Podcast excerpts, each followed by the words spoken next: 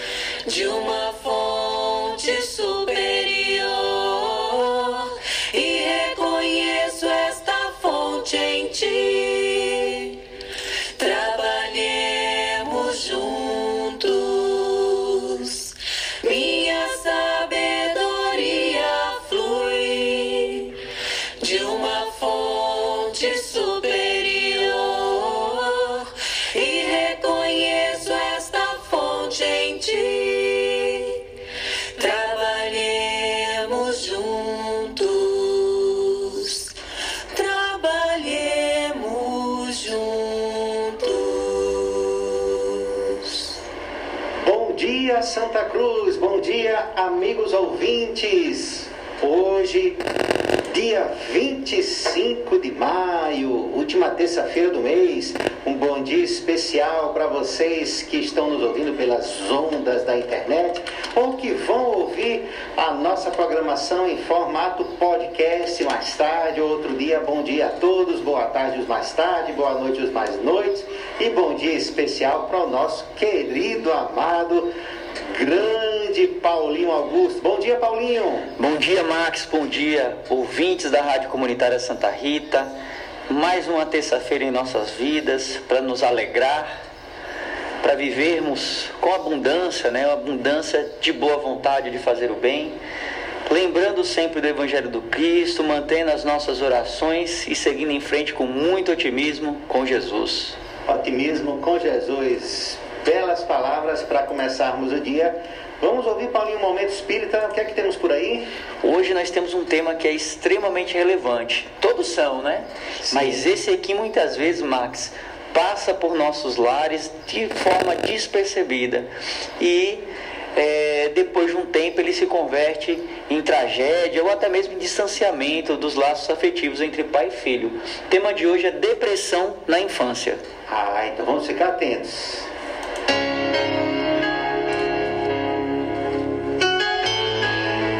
Está no ar.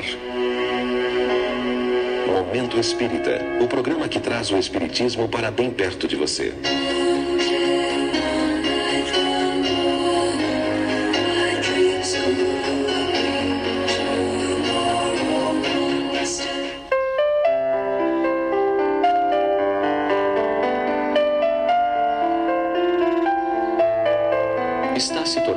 Frequente a discussão em torno do problema da depressão na infância. É assustador o número de crianças que entram nesse estado preocupante. Mas, embora se tente descobrir as causas geradoras desse mal e se levantem várias questões em sobre o assunto, o problema continua. Para um observador atento, talvez não seja difícil detectar as possíveis raízes do problema. É que, envolvidos na agitação da sociedade atual, os pais e demais familiares têm esquecido de dar a devida atenção aos pequeninos. De forma geral, eles são relegados a segundo plano na ordem das prioridades.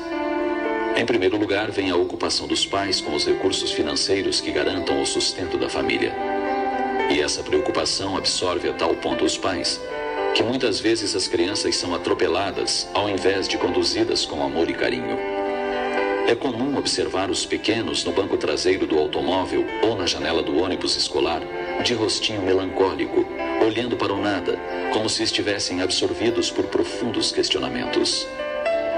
Se pudéssemos ouvir seus pensamentos, talvez escutássemos suas angústias íntimas.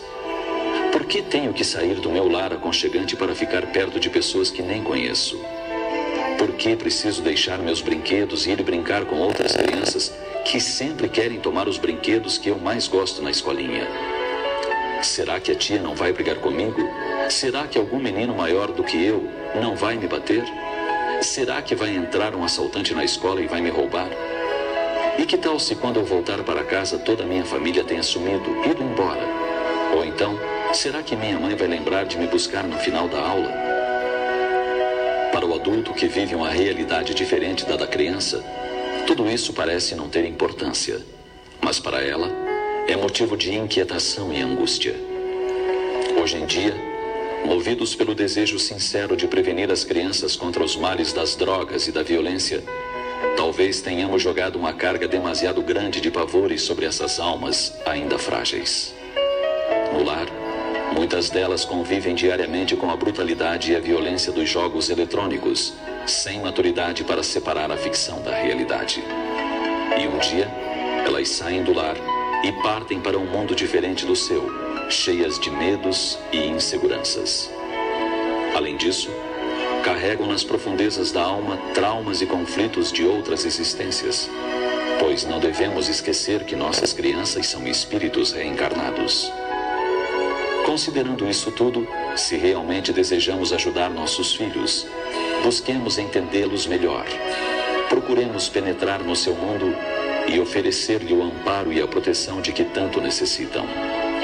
Socorramos nossos pequenos que rogam muitas vezes através da rebeldia nossa atenção e carinho, para que possam caminhar com segurança nesse mundo turbulento e assustador para muitas delas.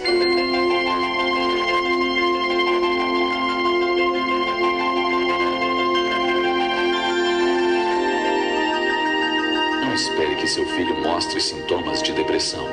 Observe-o e ampare-o sempre. Reveja suas atitudes e verifique se você não está sobrecarregando seu filho com tarefas demais, vergando suas estruturas psicológicas ainda frágeis. Muitas vezes, com a intenção de preparar os filhos para o mundo competitivo de hoje, esquecemos de considerar aspectos importantes do seu psiquismo, principalmente as suas tendências e aptidões. É importante que nos questionemos sobre o que é mais importante: instruir muito bem o homem ou formar o homem de bem. Pense nisso.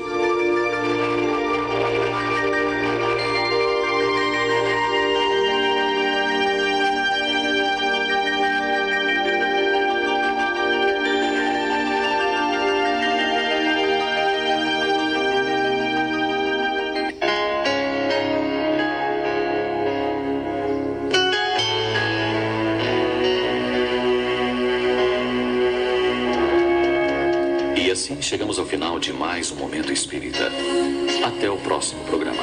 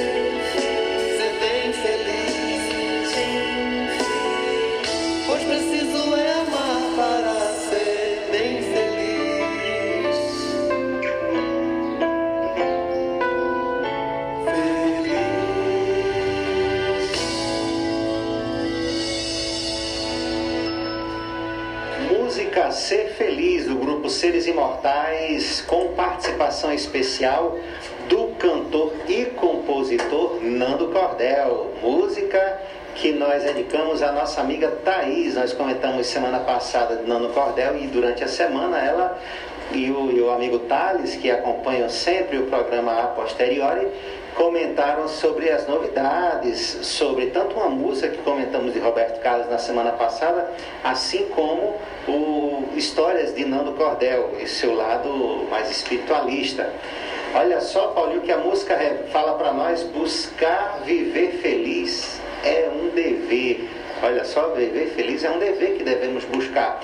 Só que a música aponta direções e fala assim: o bem que se procura, o bem que nós procuramos, é, é o bem que devemos fazer. Então a gente precisa buscar ser feliz a partir do bem que fazemos. E mais no refrão tem outra passagem que diz assim: Na vida damos mãos para subir. Isso é bacana, para subir a gente dá as mãos. Preciso de alguém para me ajudar, mas preciso ajudar também. Paulinho, eu fiquei pensando sobre essa expressão. Preciso de alguém para me ajudar. A gente não vive sozinho. No Espiritismo existe no livro, no primeiro livro do Espiritismo, intitulado O Livro dos Espíritos, no seu capítulo, ou vamos dizer assim, na sua parte terceira, existem é, dez leis morais que Allan Kardec é, estudou baseado no pensamento dos espíritos superiores. E um deles é a lei de sociedade. Uma dessas leis morais é a lei de sociedade, que nos apresenta a, a, a ideia de que não podemos viver isolados. Ou tem até uma, uma palavra que é pouco comum para a gente, insulados, como se fôssemos ilhas. Nós somos sociedade, nós somos pessoas que vivem em sociedade, precisando aprender a viver em sociedade. Porque não sendo assim, estaríamos isolados no mundo, não teríamos o que fazer para os outros e também não colheríamos aquilo que os outros podem fazer por a gente. E aí eu desafio todos a buscar pensar o que seria uma vida isolado. Claro, nós estamos falando do isolamento social que a pandemia nos está impondo, ficar em casa, é, sair com as nossas, é, a partir das nossas necessidades específicas e somente com isso não. Não é disso que estamos falando. Estamos falando da vida isolada, achar que a gente não precisa de ninguém. Paulinho, a roupa que a gente veste, alguém costurou, alguém preparou os fios, o óculos, os óculos que você utiliza, o medicamento que você precisa, o, o, o alimento que vai para a sua mesa, o transporte que você pega para deslocar, aquele que lhe ensina alguma coisa, aquele que vai lhe orientar à medicação, ao tratamento de saúde, a um caminho que você precisa pegar. Não existe uma vida isolada. Não tem como. A gente precisa um do outro. Então, a gente dá as mãos, ó, como diz a música, na vida damos mãos para subir. E a gente aprende em Espiritismo que a gente precisa do outro. Assim como Jesus, ele nos colocou. Estou falando muito, Paulinho, por favor, você é o outro que vai cortar o microfone se demorar. Pode apagar o microfone. A gente aprende na parábola do bom samaritano que o próximo é aquele que exerce compaixão com o caído. Ou o caído é o próximo daquele que o acolheu. Não vamos comentar é, é, é, a parábola, mas depois o, o amigo, a amiga ouvinte pode acompanhar, pode procurar. Então, no mundo, a gente está colocado para viver em sociedade. A gente precisa do outro, porque é o outro. Veja só, Paulinho, qual é a regra áurea do cristão. Existe o amar a Deus sobre todas as coisas, que tem sido distorcido por muitos lugares, porque está sendo levado a crer que Deus está acima de tudo e de todos, e por causa disso a gente distrata o outro, mas Deus está acima Está equivocado o pensamento. Então, Jesus ele relembra os ensinamentos que já estavam na antiga Torá, na Torá. Amar ao Deus sobre todas as coisas e amar ao próximo como a si mesmo. Ele colocou como regra áurea o amar ao próximo como a nós mesmos. Ele não coloca a regra áurea amar a si próprio. Ele coloca como regra áurea amar ao próximo. Ele, claro, coloca Deus como a nossa aspiração maior. Mas o próximo é aquilo que mais se aproxima de como eu posso demonstrar o amor a Deus. Então, sem o próximo na minha vida, eu não consigo demonstrar, eu não consigo exercitar o amor a Deus por algumas questões. Uma delas é no trato com o próximo que eu descubro várias virtudes que eu preciso ou que eu estou desenvolvendo. Como é que eu desenvolvo paciência sem o próximo? Como é que eu desenvolvo tolerância? Como é que eu desenvolvo o próprio amor? Como é que eu desenvolvo é, a abnegação, o, saco, o desinteresse? Eu só consigo desenvolver virtudes, vivenciar a prática do amor, exemplificado pelo Cristo, por meio dos outros. Então, a música, ela nos dá essa orientação muito boa. Precisamos buscar, é a primeira coisa, buscar viver feliz é um dever. Então, é um dever buscar ser feliz mas não é buscar ser feliz gozando dos prazeres do mundo, buscando acumular, reter coisas, riquezas, não é fazendo viagens, roteiros turísticos. Isso não é buscar viver. Isso é, desculpa, isso não é buscar ser feliz.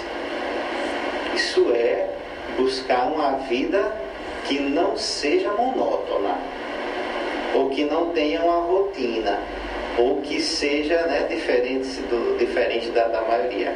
Mas isso não é buscar ser feliz.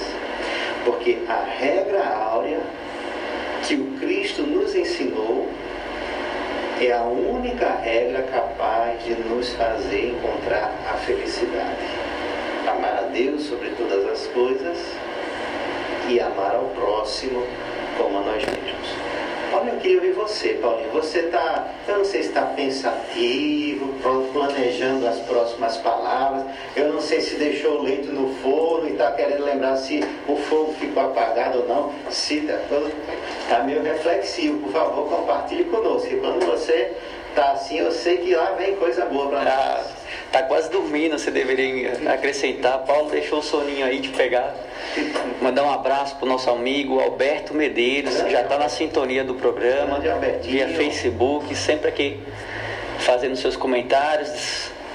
Segundo ele, está recarregando suas baterias, Grande escutando Alberto. o programa. Muito obrigado, viu, Alberto? Valeu, Albertinho.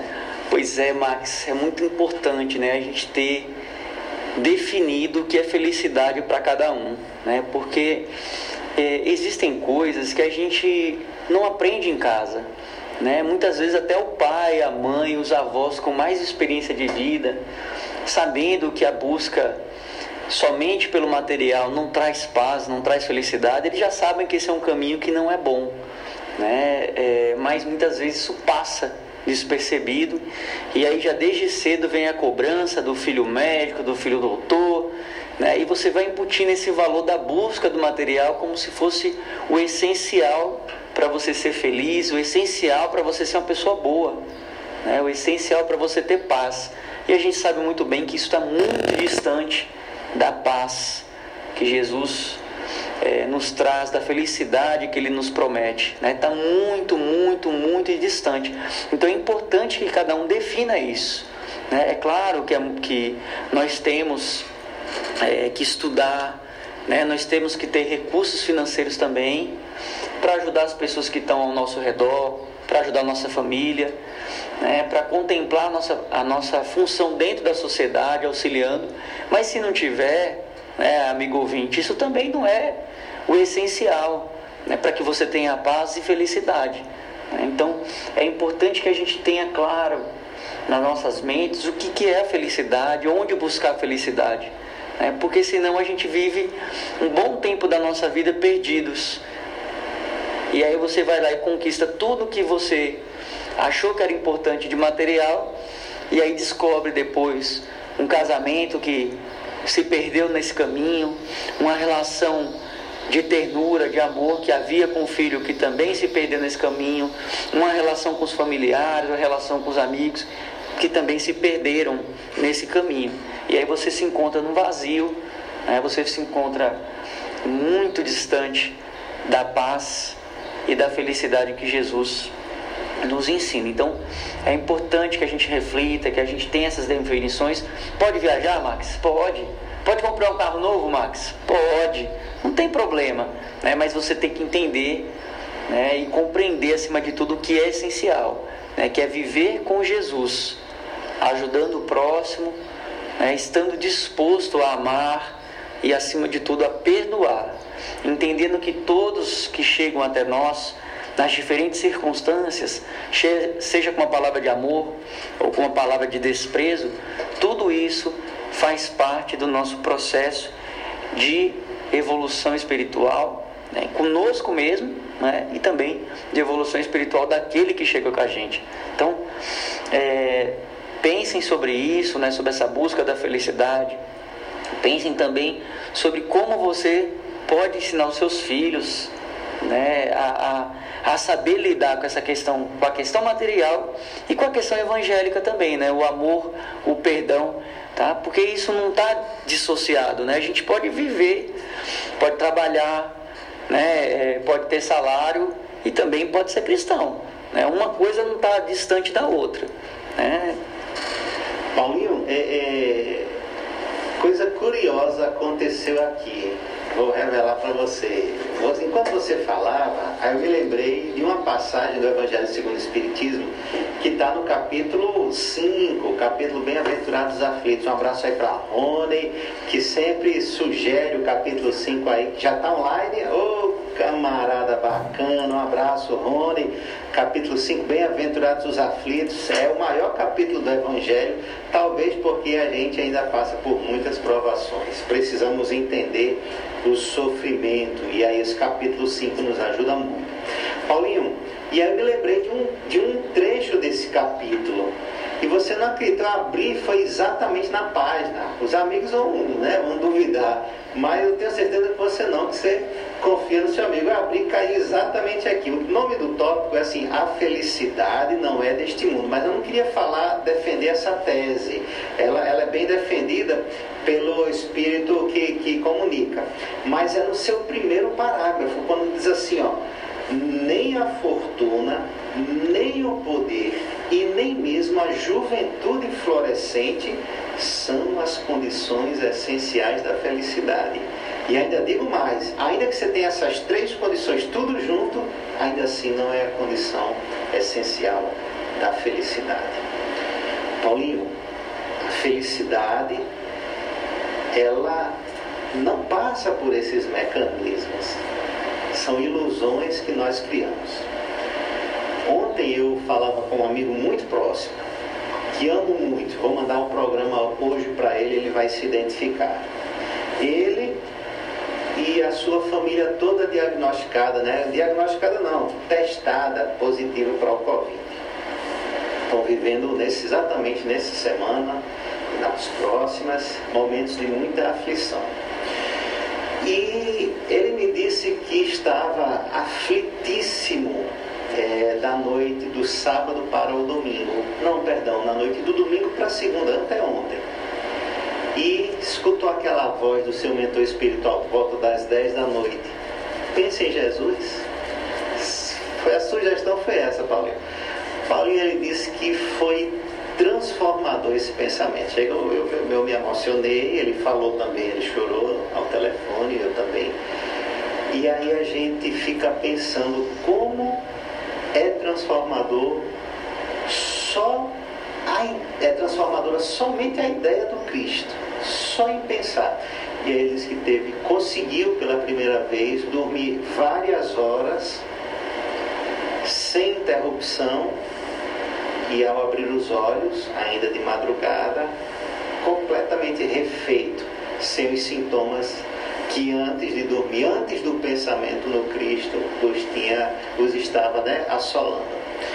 E aí a gente pensa, o que é que a gente precisa para encontrar a real felicidade?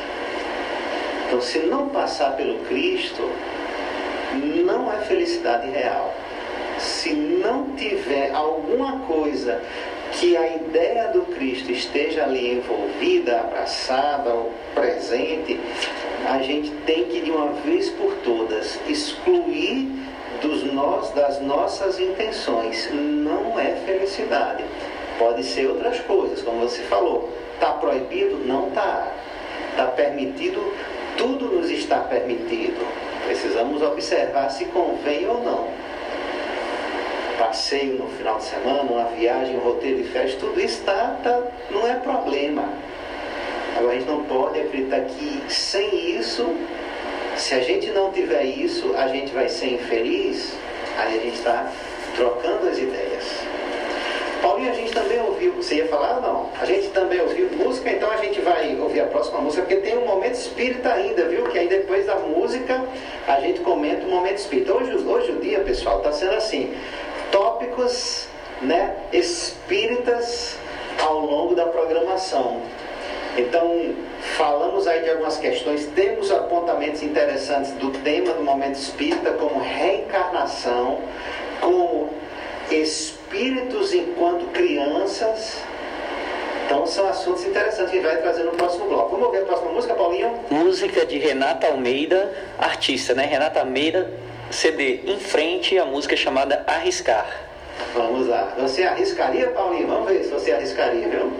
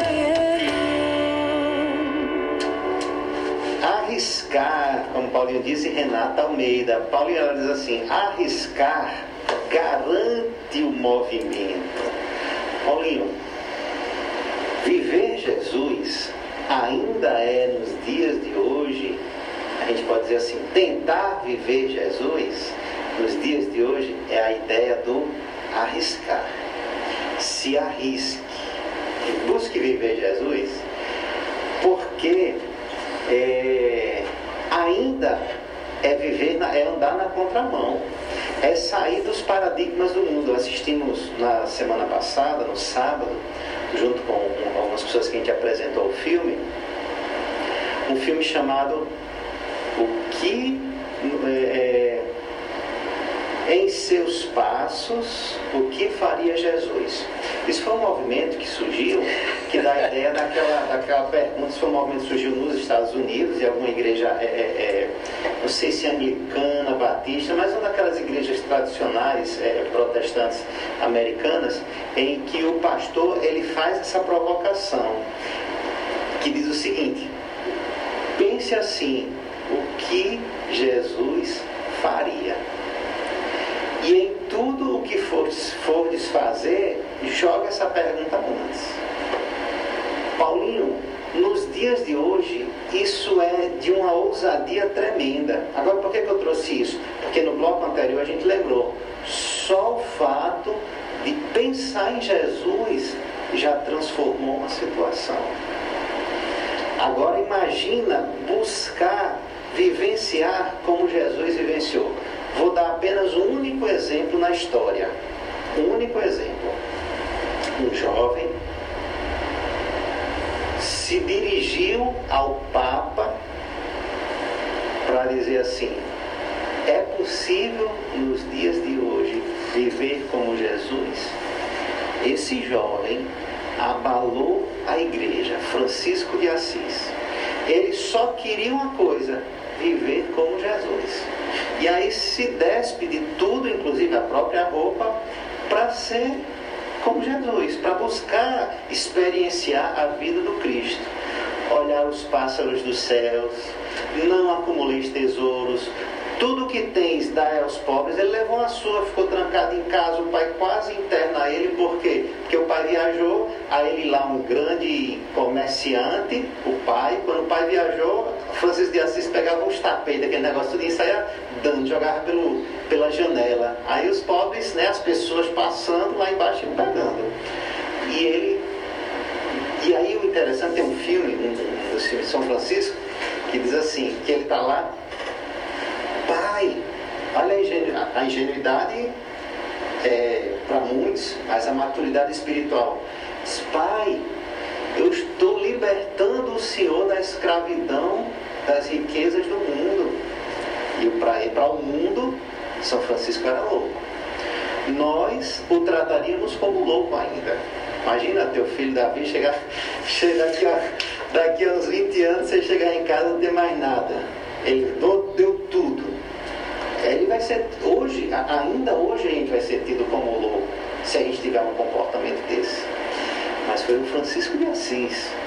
E a história mostrou quem era louco de verdade. E nós ainda continuamos sendo os loucos quando a gente adota tudo menos o Cristo como modelo de vida.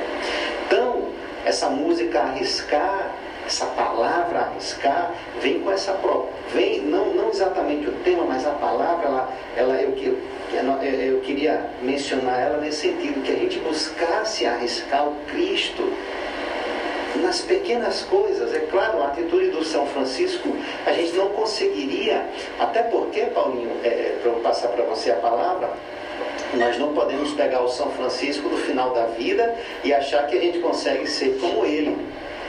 Não, Francisco de Assis, ele teve toda uma trajetória de quedas, de voltou, de escuta o Cristo, de volta, vai até aquela imagem que a gente hoje tem do São Francisco, mas aquilo foi uma construção ao longo da sua vida, fora que no Espiritismo, com a revelação do Espírito Emmanuel, o São Francisco de Assis é o próprio João Evangelista reencarnado. Então a gente não está falando de qualquer espírito, não é qualquer pessoa que simplesmente. Então, se a gente tentar ter um comportamento franciscano completo, como ele teve, a gente pode até ter a ação, mas dificilmente a gente vai ter a emoção, o sentimento que um Francisco de Assis teve. Então não é só a ação em si, é o coração pronto para aquilo. Mas, então, é, é, mais pequenas coisas. Pequenas coisas. É, é, é, Francisco Xavier, Francisco Cândido Xavier, Paulinho, ele estava é, lá no, no, nas suas tarefas espíritas, e de vez em quando chegava um relógio, de vez em quando chegava um perfume, de vez em quando chegava um presentinho de alguém que recebeu uma psicografia. E isso acontece com muitos médios ainda. Só que as pessoas, algumas, vão se deixando levar por essa, né, por esses presentinhos e lá na frente às vezes acabam sucumbindo às tentações materiais. Chico Xavier já ganhou carro, inclusive. Aí o que acontecia? Terminava a reunião, aquela pessoa que estava.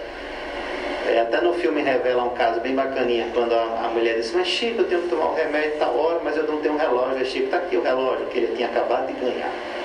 Então a gente abre mão dessas coisas. Como é que está a nossa vida?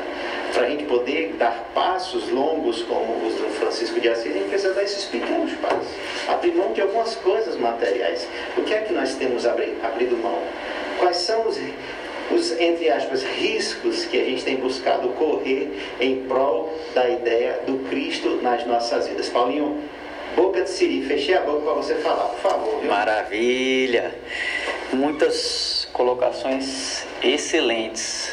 Max, Amigos ouvintes, para a gente escolher os passos do Cristo, é preciso primeiro saber quais foram os passos que ele deu. Se você faz uma pergunta como a, a sugerida, né? Que Jesus faria? Muitas pessoas só veem Jesus na cruz, porque só conhece isso de Jesus.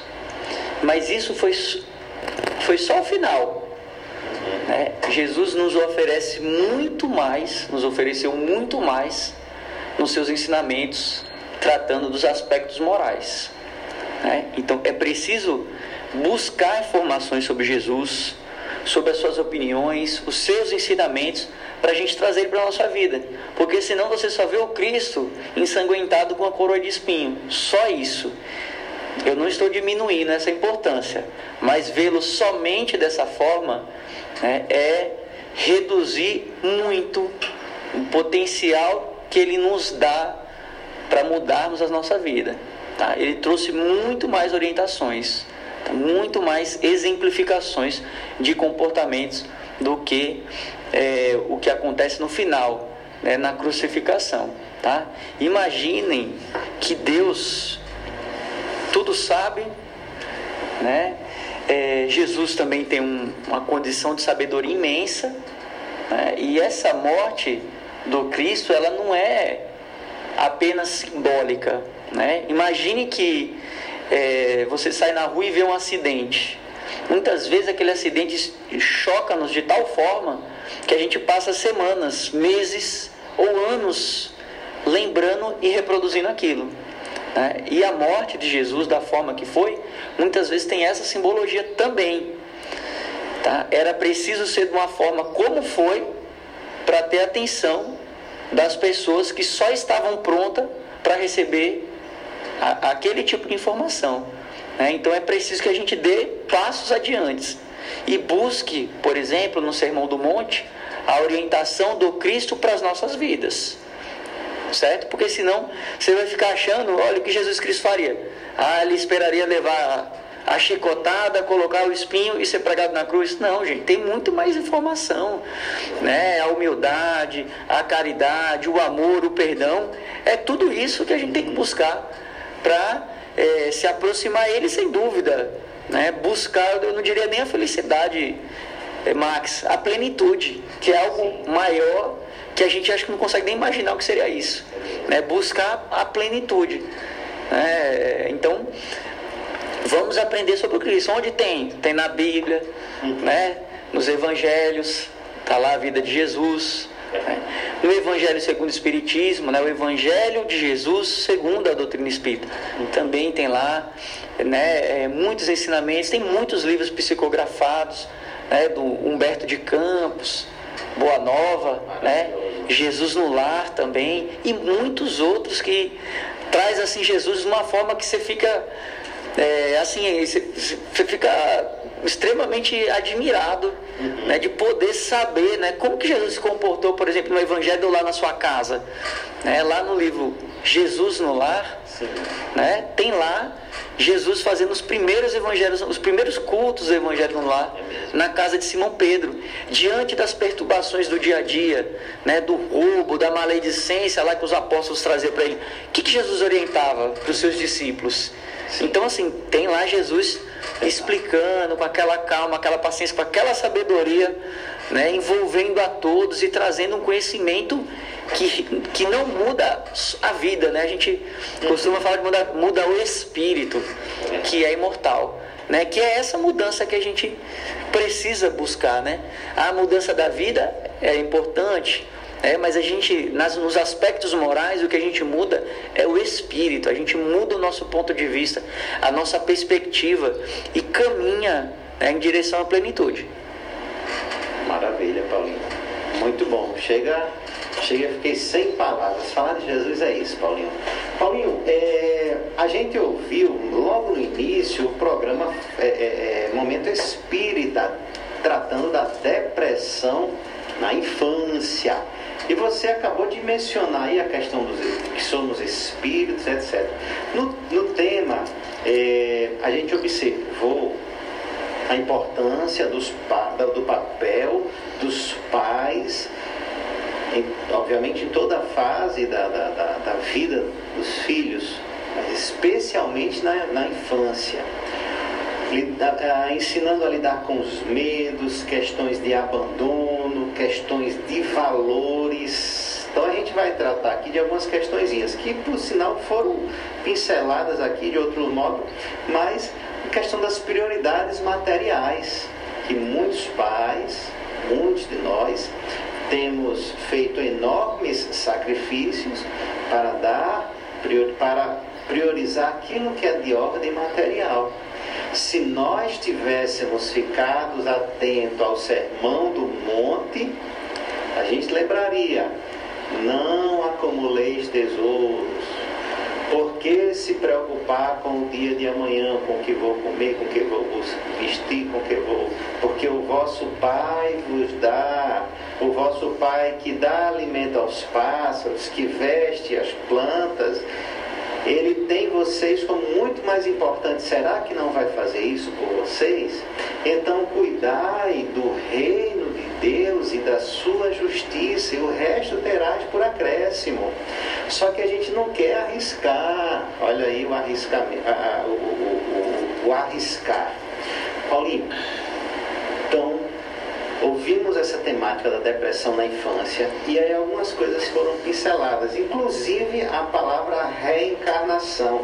São espíritos em reencarnação, espíritos reencarnantes.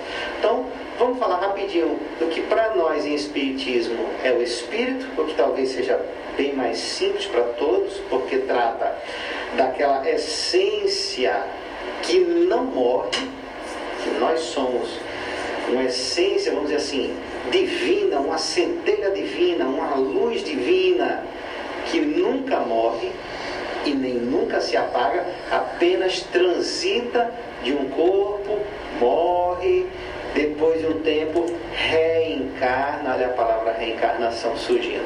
Olha, vamos fazer um resumo do que é reencarnação, porque algumas pessoas ainda perguntam, algumas pessoas ainda têm dúvidas. Tem pessoas que dizem de jeito nenhum que eu não acredito nessas coisas. Mas a gente precisa entender o seguinte: não é porque a gente acredita ou não acredita que deixa de existir. E segundo, não existe uma teoria que seja superior à da ideia da reencarnação que venha justificar os sofrimentos, que venha justificar as múltiplas habilidades, que venha justificar a justiça divina em ação. Vamos falar rapidinho, Paulinho? Que para você, como é que você resumiria aí a ideia da reencarnação? Vamos lá. Rapaz, Max, você pega a pessoa assim, né? Rapaz. No supapo. No supapo. Então nós somos espíritos eternos, né? Fomos criados e vamos viver para sempre, né? E é, periodicamente nos é dada a oportunidade de, não seria testar a palavra, mas praticar o nosso aprendizado. Né? E a gente vem praticar esse aprendizado num plano físico, né? num, num orbe, num planeta, e o nosso espírito ele é vinculado a um corpo. Né? Então, toda vez que o nosso espírito está vinculado a um, a um corpo material, a gente tem um processo de encarnação. Né? E claro, o corpo material ele é perecível, então ele vai passar um tempinho aqui e depois ele não consegue mais continuar é, funcionando, né? porque ele vai é, se deteriorando. E aí a pessoa perde esse corpo material, que é o que a gente chama de morte. Mas o espírito ele é eterno, então ele permanece. E aí a gente retorna à vida, entre aspas, né, a vida espiritual, analisa o que a gente fez por aqui ou deixou de fazer, segue aprendendo, servindo e trabalhando isso a depender da nossa vontade, porque a gente também tem um livre-arbítrio quando espiritual, e depois, numa próxima oportunidade, a gente retorna né, a estar vinculado a um corpo físico num planeta. Né? E esse retorno periódico é o que a gente chama de reencarnação, né? a vinculação do espírito a um corpo material, a carne. Né? Uhum. Paulinho, então, nessa sua explicação aí, resumida, você trouxe outros apontamentos que são valiosíssimos. Você falou, entre outras palavras, que não devemos ter medo da morte, porque o corpo é perecível, mas a alma é imortal. Então a gente vai continuar. Então, se é imortal para mim, é imortal para você, é imortal para o nosso pai, é imortal para nossa mãe. Então a gente não deve se angustiar, ou melhor, se desesperar. A gente não é que não sofra, mas a gente não pode desesperar com a partida de um familiar, porque ele não morreu, apenas o corpo pereceu. Assim como também nessa ideia você já nos trouxe outras coisas aí que a gente pode pensar. Muito, muito, muito, muito, muito. Se a gente volta um dia e a gente vai trazer erros do passado para resgatar, então a gente tem que mirar no lá na frente. Então essa coisa dos materiais, da coisa da prioridade material, ela tem que ser revista, revisada. Então a ideia do pensamento cristão cabe, desculpa, na ideia do pensamento cristão cabe a reencarnação. E está tá escrito na Bíblia, você, você convocou aí o Evangelho, o diálogo de Jesus com Nicodemos. Né? Se queres ver o reino de Deus, é necessário nascer de novo. E quando Jesus fala também é, sobre João Batista, né? João Batista. Elias retorna como como João Batista, mas ninguém percebeu. Então ele dá um exemplo claro Claro. de reencarnação. E porque o- os judeus eles esperavam o retorno de Elias. E era, Isso. e era esperado. Era esperado a volta. E ele fica claro, de- nitidamente, essa, essa passagem. Inclusive no Evangelho de São Lucas, o mesmo anjo que aparece para, para o pai de Jesus, aparece para o pai de João Batista, Zacarias, e diz para ele: Olha, seu filho vai ter o espírito de Elias. Procura nos primeiros capítulos do Evangelho de São Lucas, está lá nítido e claro. Claro que algumas traduções vão dar uma ajustada, mas está lá nítido, está lá nítido e claro.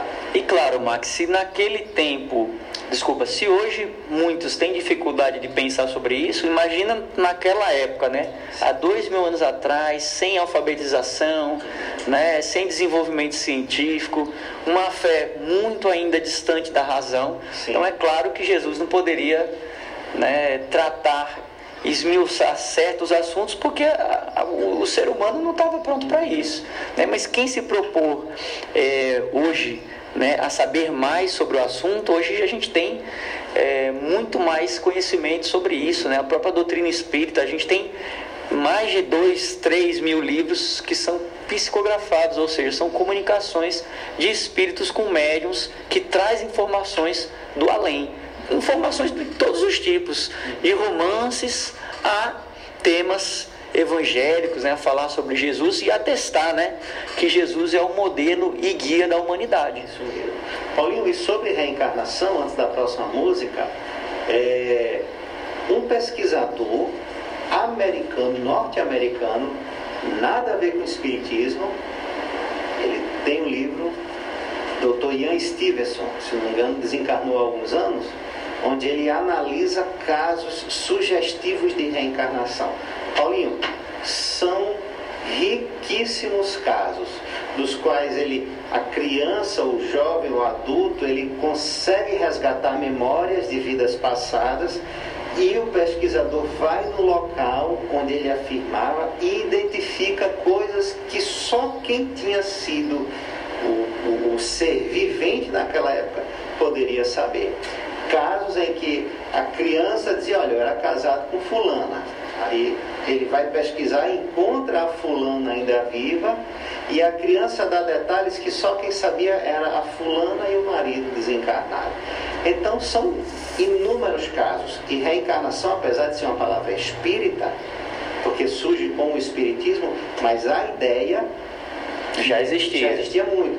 Transmigrações da alma, palingenesia, isso Sócrates já pregoava com a doutrina de Sócrates e Platão.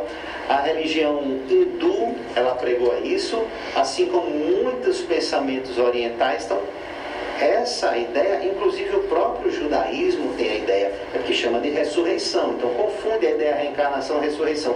Mas reencarnação não é um princípio só espírita. Exatamente. Se ele já esperava um retorno de Elias, Exato. Como é que Elias viria? como é que ele viria? Exatamente. Vamos lá, vamos de música Daqui Só Se Leva Amor. Paulinho, música de uma, de uma banda que não é espírita, mas parece, você escuta a letra dessa música, você vai dizer, esse, esse grupo é espírita, ou pelo menos espiritualista. J Quest, linda música, Paulinho.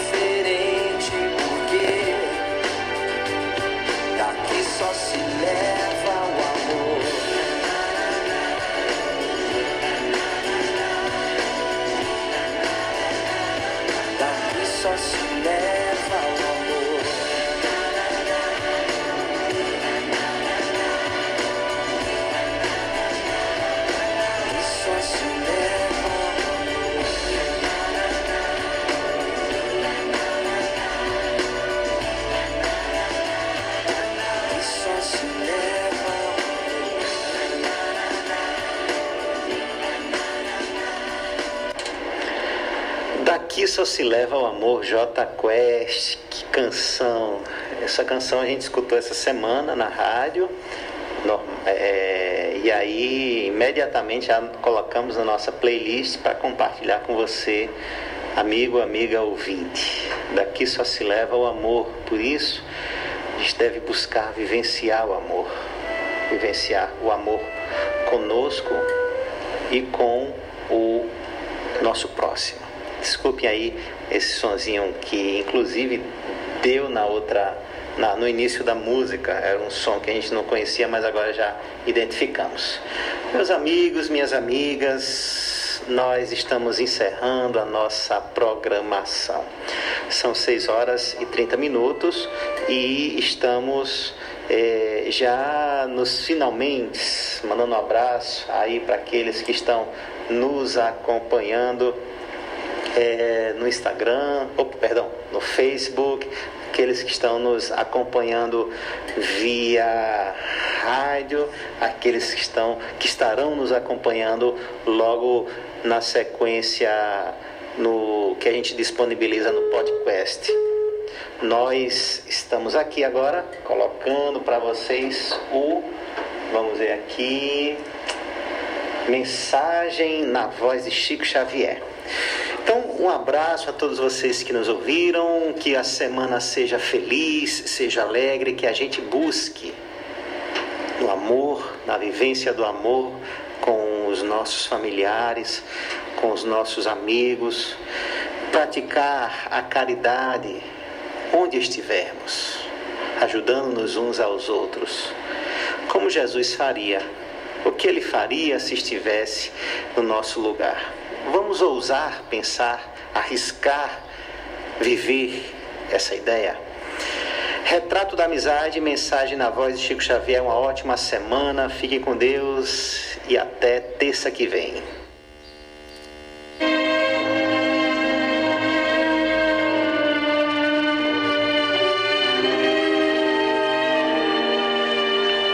Retrato da amizade.